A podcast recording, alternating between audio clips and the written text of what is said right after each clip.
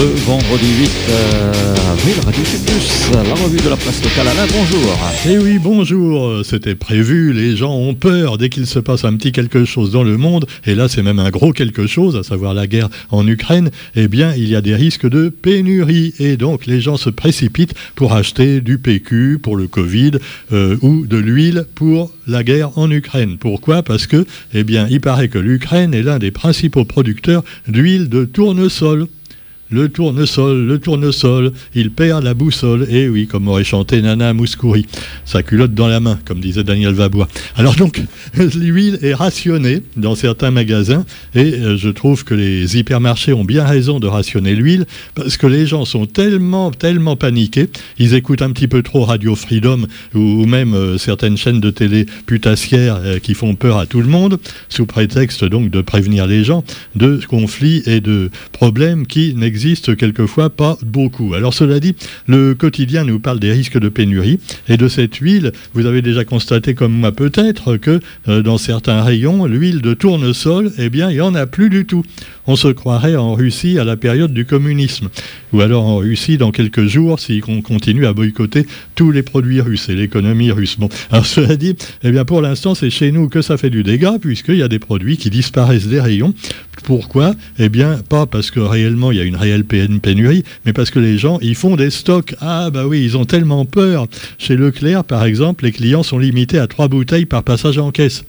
Bon, mais les gens sont tellement paniqués qu'ils vont passer plusieurs fois, tu vois, ou amener leurs frères, leurs sœurs, leurs cousins, leurs enfants, pour que tout le monde, après, puisse avoir, avoir, avoir au moins chez lui une cinquantaine de bouteilles d'huile de réserve. Ah bah oui, et attention, de l'huile évidemment premier prix, hein. bah ouais, parce que l'huile sinon ça coûte trop cher, si c'est de l'huile d'olive en particulier, mais cela dit, eh bien vous avez encore le choix avec euh, l'huile d'arachide, l'huile de colza, hein, euh, l'huile euh, plein, il y en a plein, hein. Eh bien oui, mais non, l'huile de tournesol, voilà. Apparemment, il n'y a que ça pour faire marcher le commerce. Alors là, le risque est grand d'avoir des pénuries. Et puis également, les stations-service s'inquiètent. Non, rassurez-vous, il n'y a pas de pénurie de l'essence, mais il paraît que les stations-service ne sont pas vraiment rentables. La marge commerciale est plus élevée euh, qu'en métropole, mais le secteur ne dégage pas des résultats plus importants qu'en métropole. Et donc, bah, on se demande si les stations pourront toujours perdurer, surtout que les gens commencent à avoir des voitures électriques, et puis qu'également, il est de plus en plus question un peu comme dans les supermarchés avec les caissières, de remplacer les pompistes par, évidemment, l'automatisme. Allez, vous-même, vous mettez votre carte de crédit ou vos sous et euh, vous prenez vous-même l'essence à la pompe. Quoi qu'il en soit, eh bien, on n'en est pas encore là. Et euh, bah, dans, de dimanche, on va aller voter. Et il faut voir un petit peu les candidats qui nous promettent finalement un avenir meilleur. Euh, c'est marrant parce qu'ils nous promettent tous un avenir meilleur, mais à leur manière, qui n'est pas forcément la même. Hier, je m'amusais avec Thierry Ibertil dans notre émission euh, La langue la pointe euh, à, comparer les, programmes et puis surtout à mettre bout à bout toutes les devises, tous les slogans que vous trouvez imprimés sur les professions de foi qu'on vous a envoyés par la poste récemment. Euh, alors voilà, et c'est sûr que vous avez peut-être mis un autocollant euh, euh, Je ne veux pas de pub, mais là, bon, je crois que cette pub-là, elle est autorisée. Euh, même si quelquefois c'est bon pour aller à la poubelle pour certains candidats. Quoi qu'il en soit, on ne dira pas lesquels, hein, parce que vous savez qu'on est relativement neutre à Radio Sud Plus.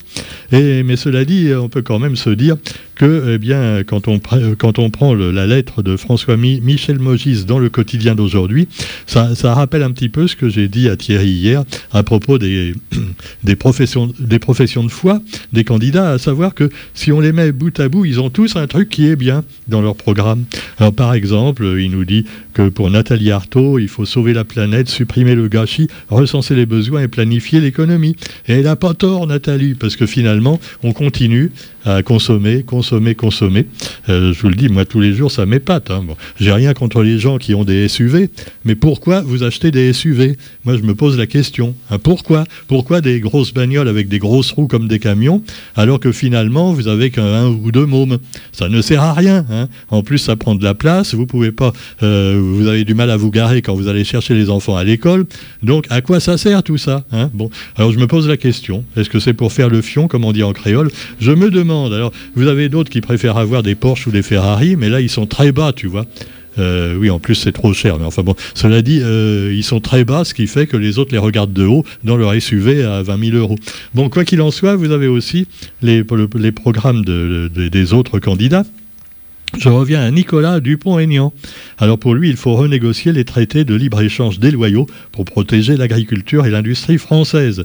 Et puis Anne Hidalgo qui dit Ensemble, nous relèverons le défi de la paix et le défi social, écologique et démocratique.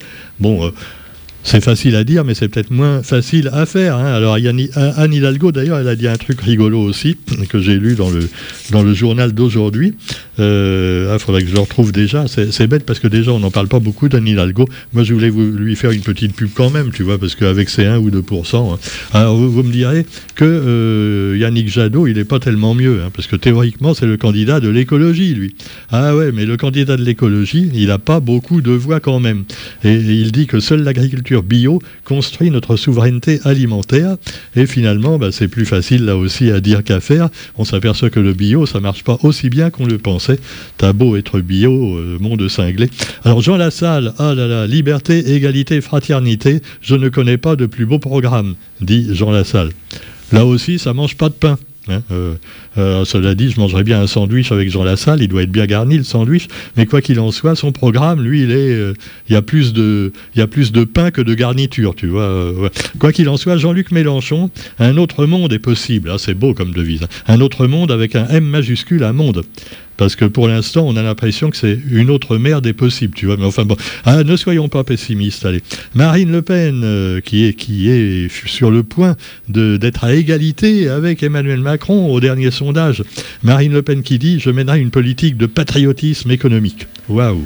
Alors Valérie Pécresse, face à un monde instable et menaçant, je veux reconstruire pour vous une France forte. Ben alors c'est la même chose qu'Anne Hidalgo. Euh, non, c'est pas tout à fait pareil quand même. Non, la brune, elle est de gauche et la blonde, elle est de droite. Mais quand ils parlent, on a l'impression qu'ils sont, euh, bah, sont du centre, hein, tous autant qu'ils sont, sauf peut-être quand même euh, l'extrême gauche, quand même, comme Philippe Poutou. Je fais un bisou à Poutou. Alors Philippe Poutou, il s'agit de s'émanciper dans une société plus démocratique où la solidarité prendra le pas sur les égoïsmes. Ah ouais nos vies valent mieux que leur profit, euh, a dit également son, son collègue. Euh, il l'a oublié, euh, François-Michel Mogis, dans, la liste. Ah ouais. enfin, c'est pas grave. donc, de toute façon, c'est les gens qui se sont pas groupés à gauche, tu vois, pour que Mélenchon puisse au moins avoir autant de voix que Le Pen ou Macron. Non, non, ils ont préféré se diviser complètement et rester divisés jusqu'au bout. Tu me diras qu'Éric Zemmour n'a pas fait mieux, puisque lui, il a divisé l'extrême droite. Hein. Ah ouais, parce que pour lui, Marine Le Pen, maintenant, elle est trop molle.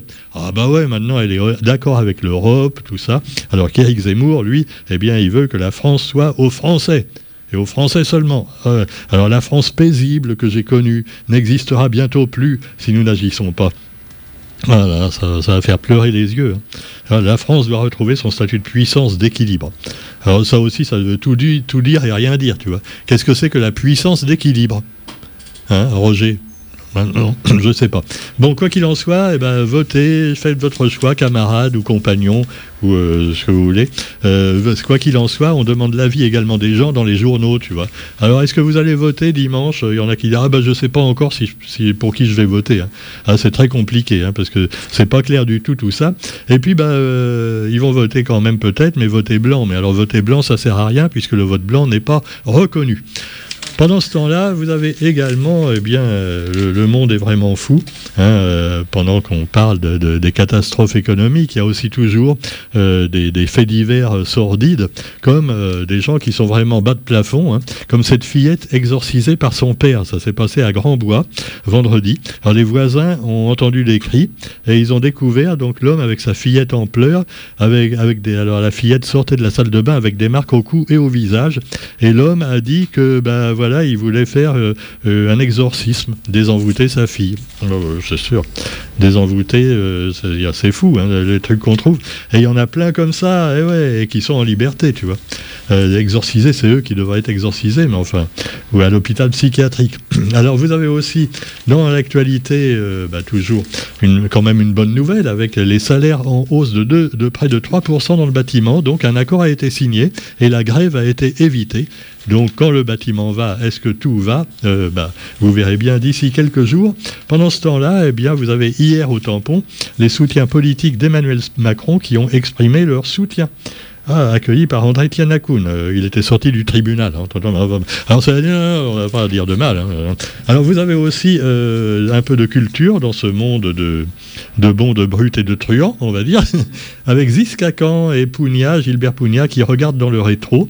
Et euh, ce soir et demain, Gilbert et ses compères se produiront sur la scène de Champfleury avec un spectacle intitulé Cascas Nicolas, euh, du nom de l'album diffusé en 1993, l'occasion pour l'artiste de revenir sur ses années de militantisme encore que ça a commencé bien avant, puisque c'était à la fin des années 70 que Ziskakan a commencé à se faire connaître, un peu en mi-soupe, puisque à l'époque, les salles de spectacle ne voulaient pas trop l'accueillir. Non, c'était des gauchistes avec un couteau entre les dents, tu vois. Ah ouais, ouais, des protestataires, euh, des sargas, tu es là ou là, nous. Alors que Sarda, euh, euh, bon, c'était quand même le culte de Sarda. Alors quand le Maloya se jouait encore dans la clandestinité, voilà, dans les années 70, parce qu'en 93, ça fait déjà longtemps que c'était fait sortir de la clandestinité. Et donc les défenseurs pays de la culture créole. Et là, il s'est entouré de jeunes, euh, Gilbert Pugna, euh, des jeunes euh, plus ou moins, mais enfin quand même plus jeunes que lui, puisque maintenant on fait tous partie des vieux. Et donc il a savouré les discussions musicales enflammées avec ces jeunes, donc qu'on retrouvera dans ce concert Siskakan, voilà, à découvrir absolument. Bon, vous le connaissez, mais là, il y aura du nouveau également. Et puis également l'actualité nationale et internationale. Alors là, évidemment, on vous parle beaucoup politique, puis aussi de l'Ukraine, alors que les évacuations de civils dans l'Est se poursuivent face à la menace russe, puisqu'ils veulent absolument récupérer l'Est. Euh, c'est pas près de finir. Hein parce que les ultra-ukrainiens, eux, ils veulent carrément reconquérir maintenant euh, bah, le territoire annexé également par les Russes euh, il, y a, il y a cinq ans.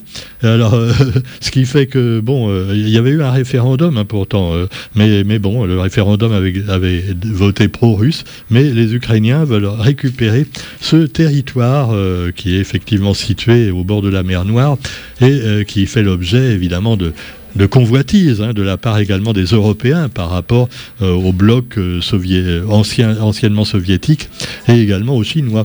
Oui, est-ce que le bloc occidental euh, va, ne va pas s'affaiblir avec le temps Et certains se posent la question face euh, finalement à, ce, désaccord euh, d'un pays qui est quand même européen à la base de la Russie, alors qu'on pouvait espérer après le communisme et les soviétiques que la Russie s'allie un peu plus à l'Europe. Malheureusement, elle est maintenant accusée de crimes de guerre par l'Ukraine et même par les Occidentaux en général. Et donc, euh, Kiev exhorte les civils à fuir les régions de l'Est menacées par une offensive. Alors que voilà, Boucha a éclipsé les derniers pourparlers. Et puis, bah, on espère toujours euh, que le conflit s'arrêtera avec une négociation, mais malheureusement, on en est encore très très loin. Pendant ce temps-là, une bonne nouvelle, enfin c'est mon avis, hein, je, le, partage, un camouflet pour le chancelier allemand qui avait proposé le vaccin obligatoire pour les citoyens, le vaccin contre le Covid-19. Bon déjà il a un petit peu un métro de retard puisque euh, le Covid maintenant c'est plus qu'une grippette, mais cela dit, il voulait imposer le vaccin et malheureusement, eh bien euh, voilà, euh, ça n'a pas marché. le chancelier n'a pas pu faire voter son projet, en grande partie vidé de sa substance, même vidé de sa substance, eh bien apparemment plus personne n'en veut. Alors c'est peut-être pour ça qu'Olivier Véran, euh, pour ce qui est de la métropole et de la Réunion aussi, de la France, la France éternelle. Et donc, eh bien, il a dit on a passé le pic du rebond. Olivier Véran, qui a poussé par tous les moyens les anti-vax à se faire vacciner.